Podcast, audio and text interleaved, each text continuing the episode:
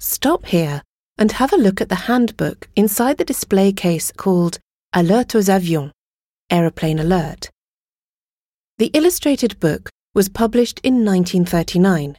It was made for French schoolchildren, teachers, and parents, and it gives instructions covering all eventualities in cases of bombing or gas attacks.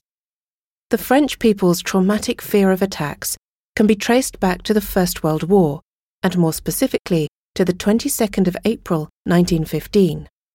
That was the day on which the German army launched its first gas attack on the town of Ypres in Belgium. In response to this fear, the French government implemented a passive defence programme in 1923 to prepare citizens so they could respond to danger from the skies. On the 3rd of September 1939, following Germany's invasion of Poland, France and England declared war on Germany. This triggered World War II. However, nothing happened until the 10th of May 1940, the day that Germany invaded Belgium.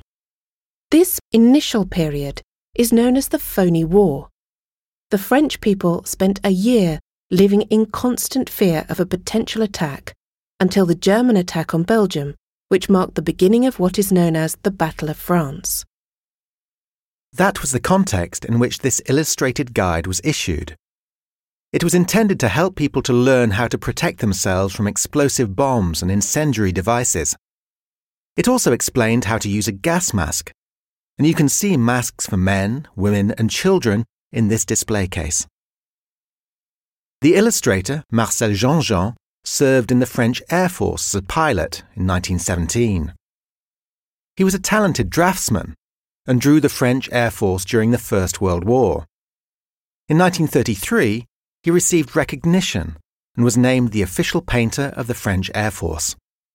He specialized in creating aviation scenes and illustrating handbooks like this one. The next listening point is opposite the Maginot Line bunker.